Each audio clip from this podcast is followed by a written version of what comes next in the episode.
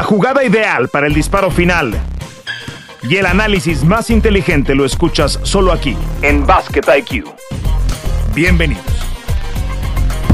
Acá arrancamos Basket IQ con Aitán Benerra, con Toño Rodríguez, Sebastián Martínez Christensen, Fernando Tirado. Bien dicen las teorías de comunicación que una noticia es noticia hasta que llega otra para tomar su lugar. Y menos de 24 horas fue la gran noticia en la NBA, el performance de Carl Anthony Towns, de Kevin Durant y por supuesto los 70 puntos de Joel Embiid. De eso tendremos tiempo de platicar porque apenas hace unos minutos al grabar este episodio, Sebas nos reportan eh, Adrian Wojnarowski de ESPN que Adrian Griffin ha sido despedido después de 43 partidos como entrenador en jefe de los Milwaukee Bucks y ya se empiezan a nombrar ciertos candidatos como Doc Rivers, que está trabajando como analista para la cadena, como su potencial reemplazo. Eh, vayámonos por partes, vamos digiriendo esta noticia de, de inicio. Sebas, ¿qué opinas al respecto? Y lo que uno se pregunta de inmediato es, ¿por qué teniendo el segundo mejor récord despiden a Adrian Griffin?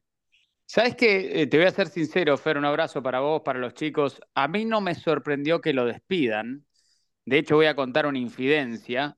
Eh, tuve la oportunidad de hablar con Adrian Griffin en Las Vegas, fue en, el In-Season Tournament, y me acuerdo que lo entrevisté y salí de la entrevista y estaba conversando con, con nuestro colega Fabricio Berto y le dije, parece un improvisado casi cuando hablaba. Era increíble por cómo manejaba la situación de la lesión de Chris Middleton, por cómo reaccionaban sus jugadores para con él, eh, por lo mal que defendía el equipo. Yo en parte lo entiendo porque digo, bueno, cambias a evidentemente Drew Holiday por Damian Lillard y tu defensiva va a sufrir. Es de las peores 10 eficiencias defensivas de la NBA y creo que esa parte nos sorprende. A mí lo que me sorprende, número uno, es el timing. Pensé que sería después de la temporada. Y número dos, y aún más importante, la decisión inicial de si sos un equipo de Milwaukee que está construido para ganar ahora, que acaba de sumar a Damian Lillard para ganar ahora, la ventana de éxito no es muy grande, ¿por qué ir con un entrenador en primerizo? Eso es lo que no entiendo. Hay muchos rumores de que no se llevaba bien con Giannis Antetokounmpo.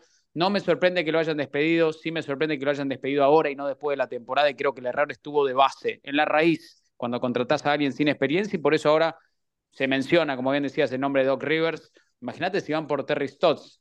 Eh, sería otro nombre interesante y una cara conocida en Milwaukee. Sí, sí, sí. sí. ¿Cuál, es tu teoría, Toño? Eh, y, bueno, si pudieras agregar a lo que ya mencionaba Sebas, si la razón o, la pregunta es, ¿por qué le dieron la oportunidad entonces para dirigir a un equipo que con el que Budenholzer fue campeón, después ya no le fue bien o no fue campeón y, y decidieron despedirlo? ¿Por qué entonces le habrían dado la oportunidad a Griffin, no? Para mí comenzaba por eso. ¿Por qué habían despedido a Budenholzer si no vas a ser campeón todas las temporadas? No, no, es Phil Jackson y los Chicago Bulls o los Lakers. Las cosas ya no son así en esta liga. Es muy extraño que las cosas sean así en esta liga. A mí no me había gustado que despidieran a Budenholzer en un equipo con una gran intensidad. El cambio de personal, como ha puesto bien en contexto Sebas, tiene mucho que ver con Budenholzer. Siempre fueron top 5 en rating defensivo. Ahora están en el lugar exactamente, los dejan en el lugar exactamente 22 en ese costado. Eh, y además, derrotas feas en la temporada, esta temporada, contra los Caps, tres derrotas muy feas contra los Pacers, derrotas también eh, que no debieron pasar contra los Knicks, contra rivales al final del día en la conferencia del Este que creo yo terminan dictando sentencia, ¿no? Quizás la última gota de ver que este equipo de... Lo que pasa con Milwaukee, viendo un partido de los Bucks de Milwaukee, va a sonar un poco raro, pero déjenme construir el argumento. Puedes darte cuenta que es un equipo más frágil de lo que parece. Cuando Yanis no viene y pone 30 y, 15 rebotes, que eso es algo normal para Yanis. Y cuando Damian Lillard no tiene un último cuarto de 14 puntos, que es algo normal para Damian Lillard, cuando esas dos cosas no pasan, Milwaukee es capaz de perder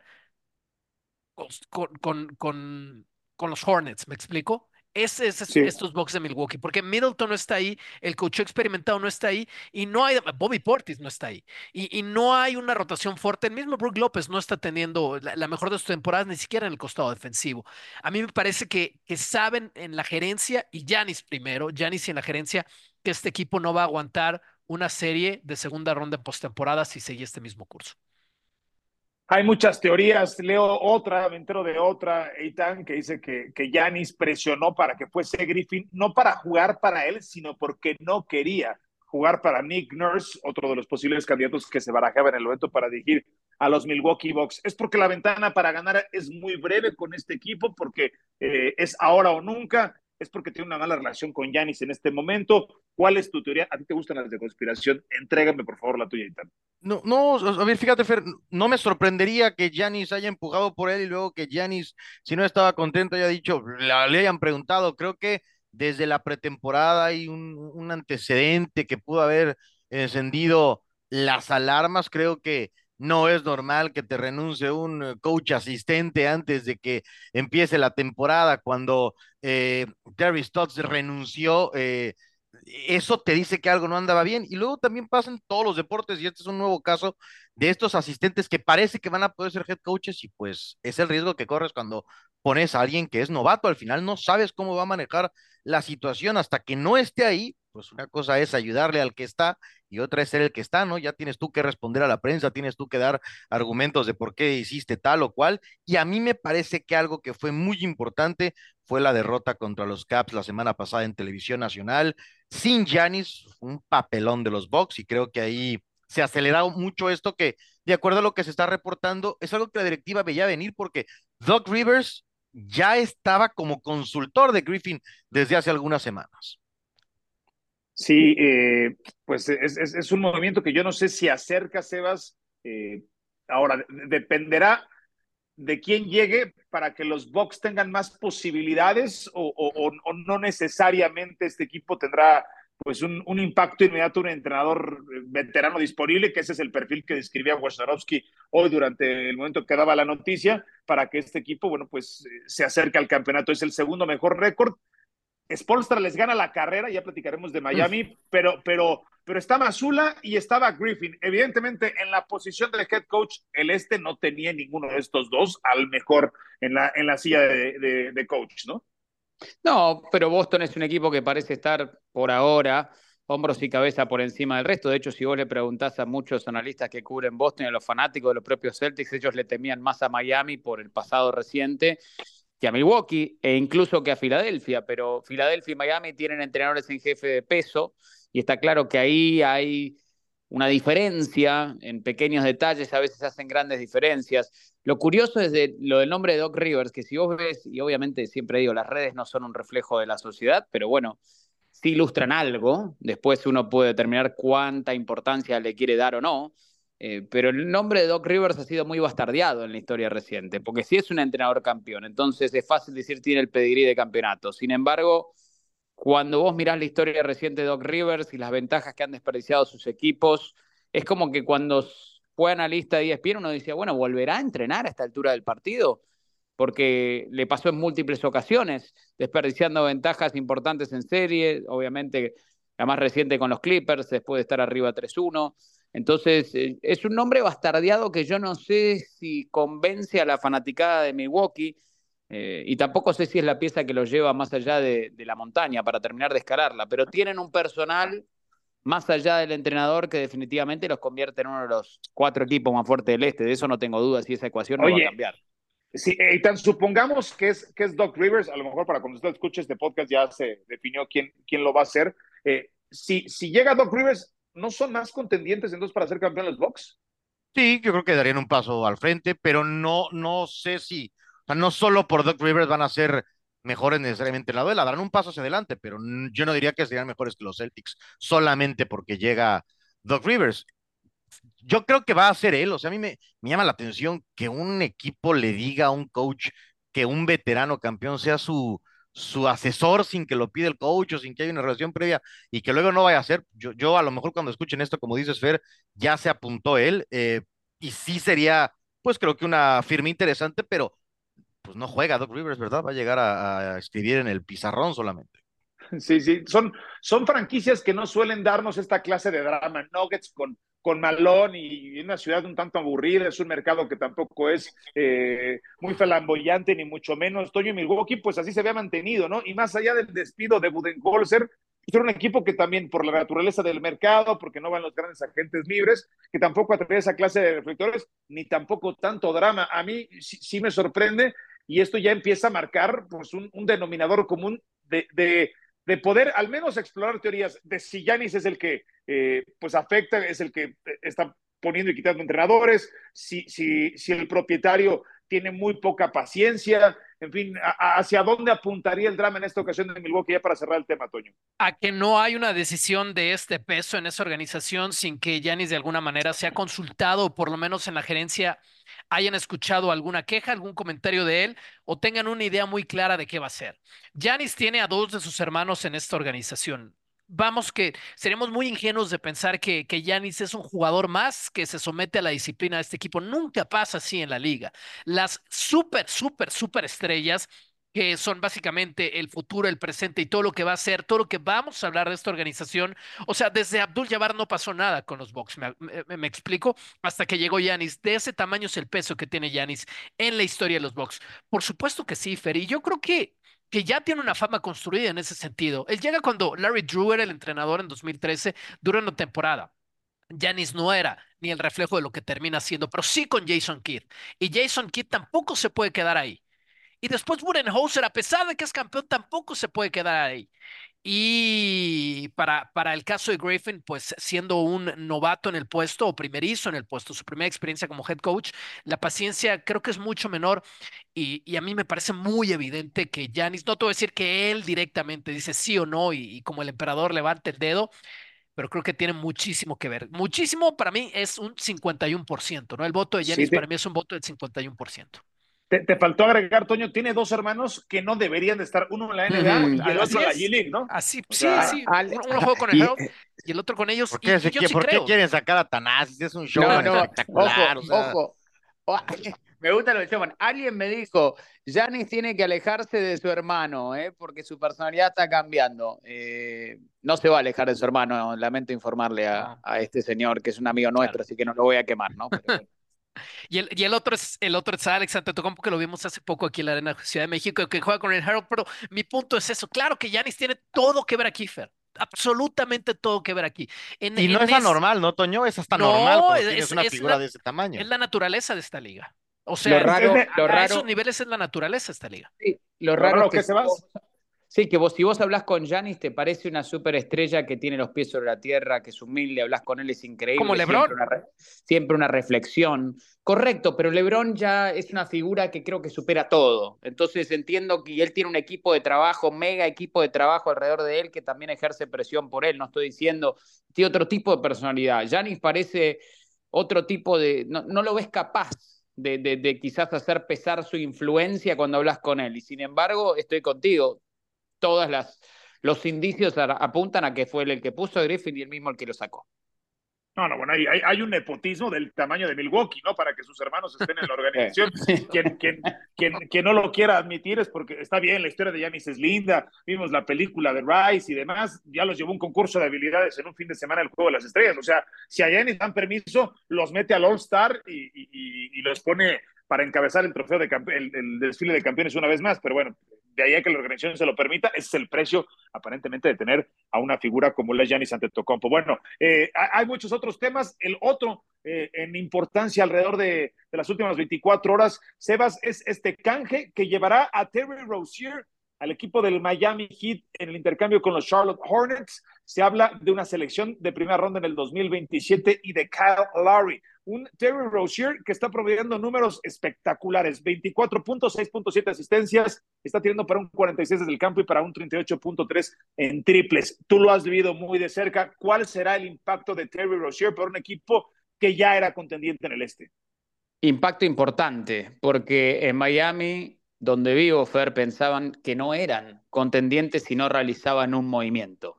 Tenían que realizar un movimiento y recordemos y retrocedemos el reloj, a los nombres más rutilantes, Damian Lillard terminó en Milwaukee, Bradley Bill terminó en Phoenix, y, venían como no teniendo suerte, entre comillas, no dispuestos a pagar lo que querían pagar o lo que querían las otras franquicias que paguen por ellos. Y la realidad es que ahora llega un Terry Rozier a bajo precio, porque la selección de 2027 está protegida, porque Kyle Lowry está en el ocaso de su carrera y uno podía alegar estaba fuera de forma.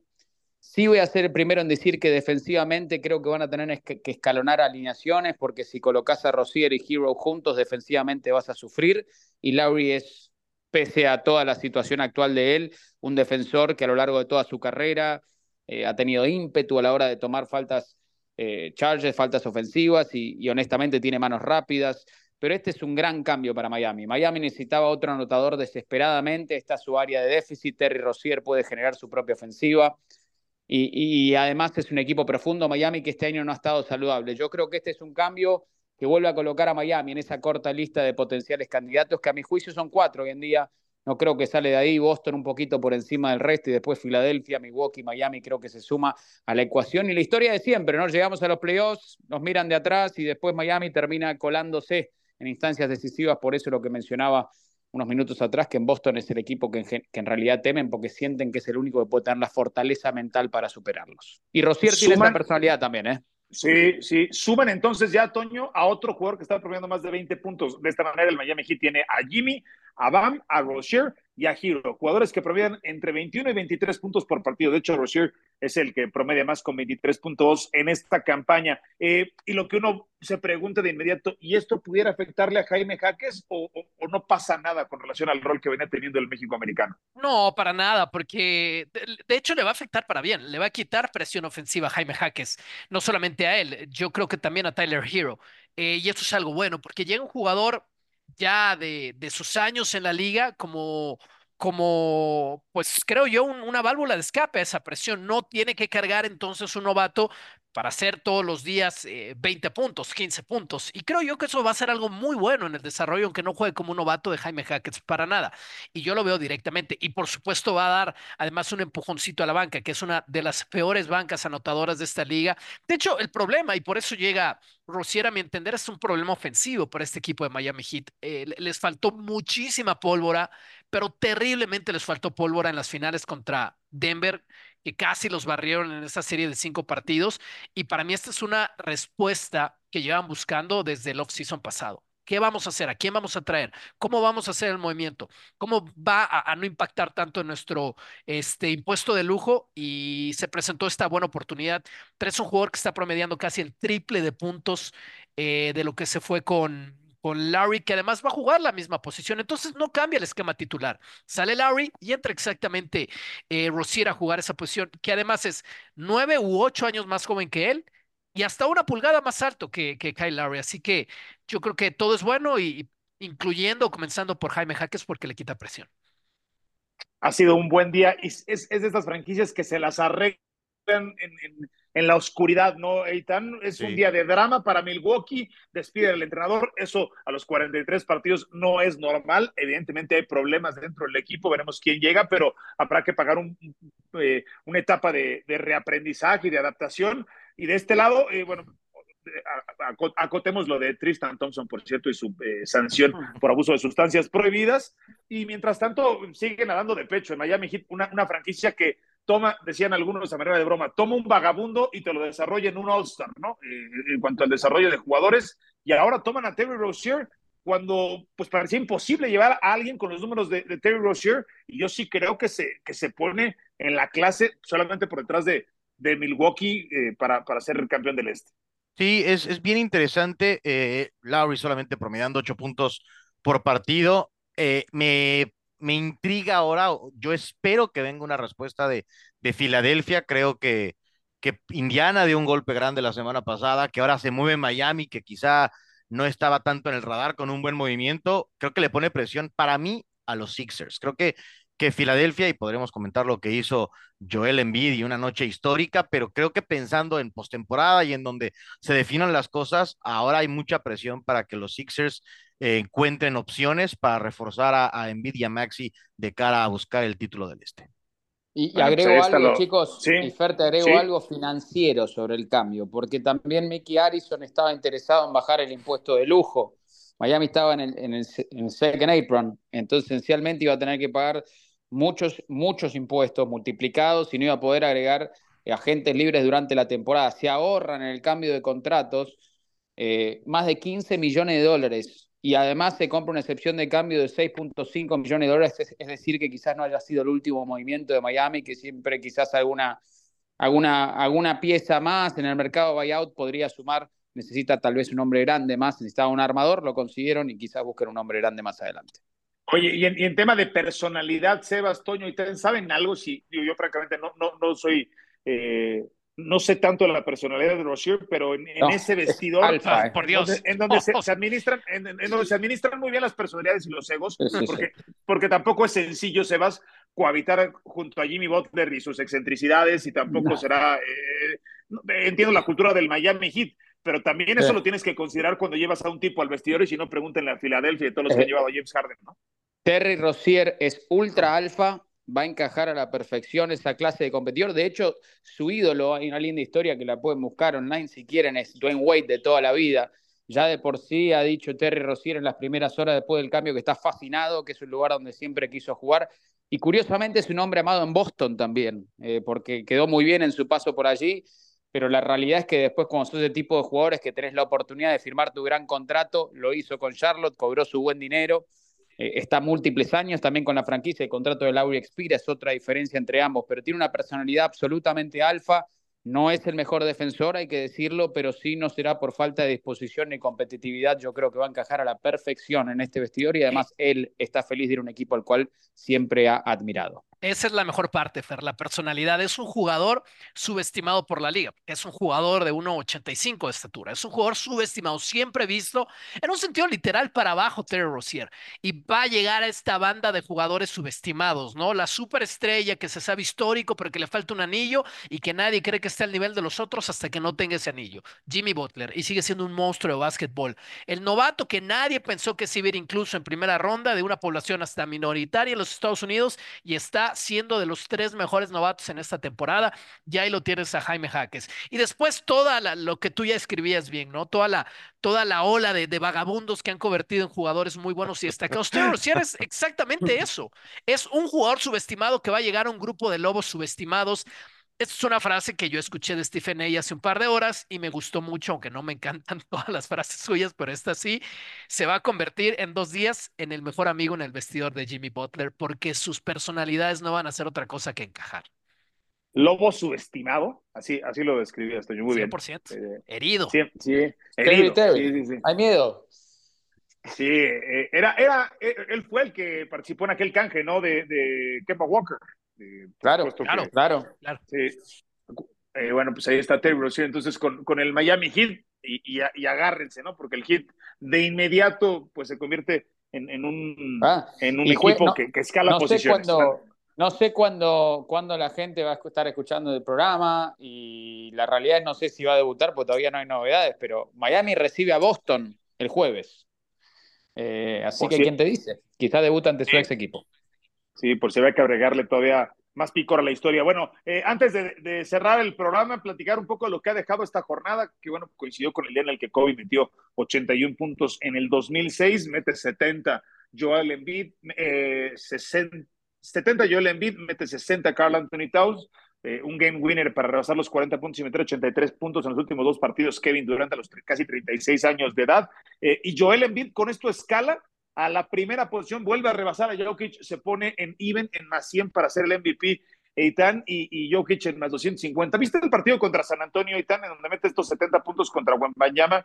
A mí, la verdad es que sí, hablamos de, lo bueno que es, de lo físico que es, de la cantidad de veces que va a la línea de tiros libres Joel Embiid, pero ayer, oye, hace mucho que yo no veía tirar a alguien tan bien de la media distancia, te puedes ir a, nivel Rip Hamilton, es, ese tiro desde el codo, ese tiro desde la parte alta de la yada, para Joel Embiid, yo creo que es el mejor centro en la historia tomando ese disparo, ¿eh? Pues e, e, es increíble. Yo no sé si lo del MVP pasa más porque juegue los partidos necesarios ahora que hay eh, requisito que otra cosa.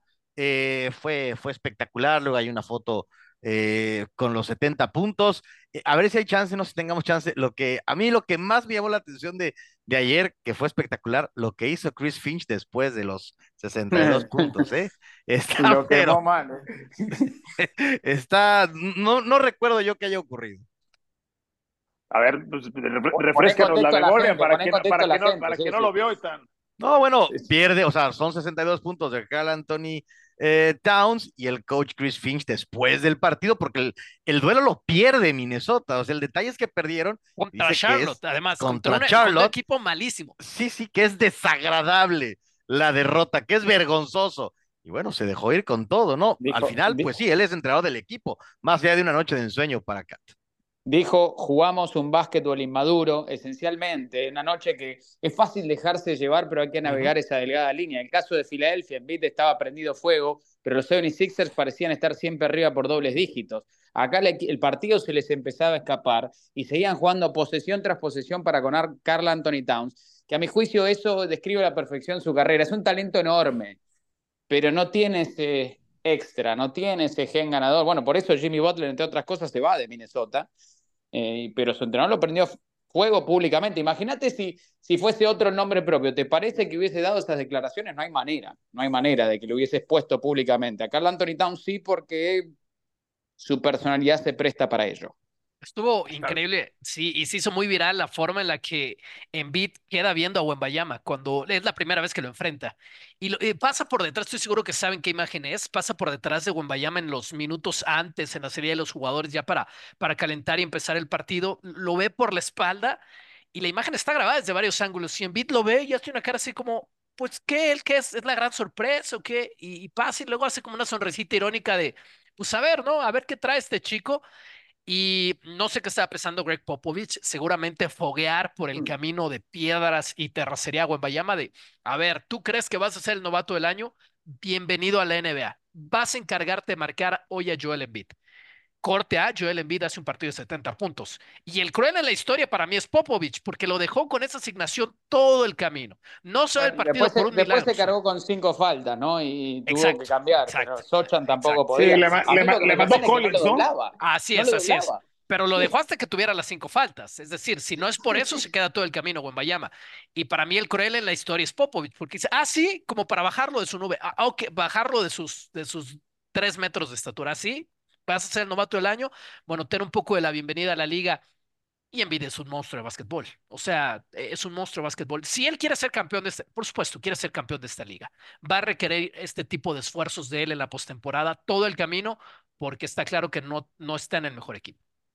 A ver, se hacía la analogía con el último y meter 60 o más puntos y, 15 rebotes y demás, y, bueno, pues hacía el comparativo con Michael Jordan.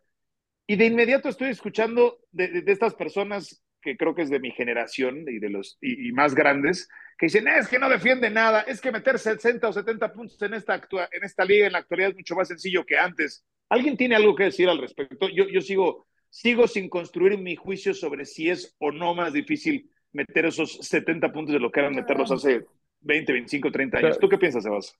Todo es relativo, eh, todo es relativo. Eh, depende a quién te enfrentaste. Un día estás dulce, cuántos tiros te dan. Yo no, yo no haría una afirmación categórica con respecto a que hoy es más fácil. Aparte, en bid, o sea, ¿qué son? ¿Cuántos partidos lleva con más de 30 puntos consecutivos? 31 más o menos. Una, una barbaridad lo que está jugando Joel Embiid y no creo que sea tanto más sencillo. ¿O acaso hemos visto muchos partidos de 70 puntos en este último tiempo? La realidad es que no. Eh, a ver, Damian Lillard, alguno el año pasado, Donovan Mitchell el año pasado, Devin Booker 2017. Y no más. Y ya. No más. Por eso te digo, e, es fácil restarle precio. Es esta pelea constante que me vuelve loco a mí. Miren que yo soy un apasionado de Michael Jordan y me encantaba el básquetbol de antes, pero imagino porque me estoy poniendo más viejo. Pero habiendo dicho eso, no puede ser que cada vez que alguien haga algo bien digamos, no, pero ahora es mucho más sencillo, en vez de simplemente aplaudir y darse cuenta que estamos enfrente a un gran jugador. Eso es lo que me vuelve loco, que buscamos excusas para no elogiar el presente fenomenal que está viviendo Joel Embiid. Pero sí, sí, debe ser, perdón, nada más. No sé si a, ustedes les tocó, porque yo llegué a escuchar estos ejemplos de es que los carros antes eran mejores, pues, pues, pues sí, no, o sea, eran de lámina cuando claro, no, te pasaba nada. Nunca vayas a chocar con uno del 62 porque te hace pomada, porque está circulando el del 62 en primer lugar, ¿no? Pero es un clásico, Eitan. Claro, pero no, lo bueno, pero Eitan, lo bueno y lo malo, tu papá te llevaba en su falda manejando en el asiento delante, ¿sí o no? Sí, sí, sí, sí, cinturón de seguridad, o sea, pero lo que digo es que tu falda y te meten preso y la verdad claro, es que lo que digo que pues sí es parte de lo normal, o sea, eh, eh, así, así somos. Joel Embiid en diciembre promedió más de 40 puntos, o sea, es que por más que sea menos difícil, que no fácil, por más que sea menos difícil, eh, quizá anotar, no lo estoy concediendo, pero en caso de promediar arriba de 40 puntos en la mejor liga de básquetbol del planeta, 40.2 en diciembre. Estamos en la última decena de días de enero, está arriba de 40 puntos. Es una locura. Por más que fuera menos difícil, hay que reconocer lo que está haciendo Joel Embiid, que, que bueno, insisto, si llega a los 65 partidos, creo que, creo que va a ser MVP si mantiene este ritmo. Claro, debería para mi gusto. Yo solamente con un par de datos objetivos, y esto no para hablar de Michael Jordan, sino de Chamberlain. No había triple, ¿no? En la época de Chamberlain. Que ahora Embiid lo hace encestando un triple ayer. Casi voy a borrar mi argumento yo solo. Porque tiró dos triples y solamente encestó uno. Y solamente necesito un triple para llegar a los 70 puntos. Pero este me parece, no, no sé Fer si lo hace más fácil pero si es un básquetbol de más posesiones, porque el rebote ofensivo ahora es de 14 segundos y es un básquetbol simplemente eso, de más posesiones que antes. y ahí va a salir alguien y te va a decir, pero antes jugaban con plomeros. Pues sí, sí, sí, no, bueno, de acuerdo. y, la otra es, y, la otra, bueno, pero eso no es culpa de Envid. No, no hay muchos centros de su talla, ¿no? Tampoco en la actualidad, pero los puntos que mete ni siquiera, o sea, ni siquiera fueron ayer tantos posteando como uno, como uno pensaría que, que Shaq metía 60 puntos en su momento, ¿no? En fin, eh, la verdad es que fue espectacular lo, lo de Joel Embiid. Ceros nos, nos esperamos quedar un buen rato acá, eh, pero Toño, tú me compartías la información que recién se publica y bueno, si, si, si lo gustes entregar antes de despedirnos esto sobre USA Basketball. Sí, solo como para un teaser, quizás la próxima semana, es, es un tema que, que, que, está largo todavía, es para los Juegos Olímpicos de París, USA Basketball hizo público en su cuenta de X el pool de jugadores, es un pool, no sé, no, no los conté, pero 41 digamos 30, jugadores. 41 jugadores, de quienes van a estar disponibles y quienes no, LeBron está en la lista, Steph Curry está en la lista para para, ganar su o aspirar a ganar su primera medalla olímpica. Steph Curry no es un campeón olímpico y lo va a intentar. De las cosas que me llaman la atención y luego lo podemos platicar, Duncan Robinson está en la lista, Caruso está en la lista, Bobby Portis está en la lista, Austin Reeves está en la lista, Chet Holmgren está en la lista. Quienes no están en la lista? Draymond Green no está en la lista. Ja Morant no está en la lista, los mal portados. De baja de juego, Clay Thompson no está en la lista. Y creo yo que se comete una injusticia con Tyrese Maxi, que no está en la lista. Raro eso, ¿eh? Pues Pero bueno, va a ser la posición más fuerte quizás en la NBA, igual si queremos tratar de justificarlo, ¿no? Pues sí, no, de acuerdo. ¿Alguien, ¿Alguien más que falte en esa lista? habría que hacerlo con tiempo, Feri. Eh, a ver, estos son los rápidos, ¿no? Mientras, porque yo vi el tweet el, mientras platicábamos aquí, entonces eh, fueron los que me saltaron a mí. Bueno, pues veremos quiénes terminan haciendo el corte, quiénes se bajan eh, de esta lista y cuáles son los jugadores de roles, ese Cam Johnson, ese Walker Kessler, ese que se va a colar al equipo olímpico de los Estados Unidos rumbo a París. Bueno, pues... Eh, Envid está en la lista, perdón, ¿eh? que, que, ya había dicho que iba a ser elegible para Estados Unidos, Envid está en esa lista. Ah, creo que a la mayoría nos hubiera encantado que se hubiese decantado por Francia, ¿no? Y eso hubiera hecho mucho más atractivo el terreno olímpico. Pues sí, de hecho, ignoro si, si se clasificaron o no, pero a mí me hubiera, de encantarme, me hubiera encantado por Camerún. En, en, Bit, en Bitcoin de vuelta, entonces, los Juegos Olímpicos. Anda. Sí, por si, por si, no, por si no ha tenido suficiente. Bueno, eh, ya tuvimos tiempo de platicar del, del All-Star, lo haremos la próxima semana, todavía habrá tiempo. Y bueno, pues muchas gracias, Sebas, gracias, Toño, gracias y tal, les mando un abrazo. Un abrazo, un abrazo, chicos. Thank you, que sea una buena semana para todos. Suena la chicharra y el fuego se apaga en la duela. Nos escuchamos en una próxima emisión de Basket IQ.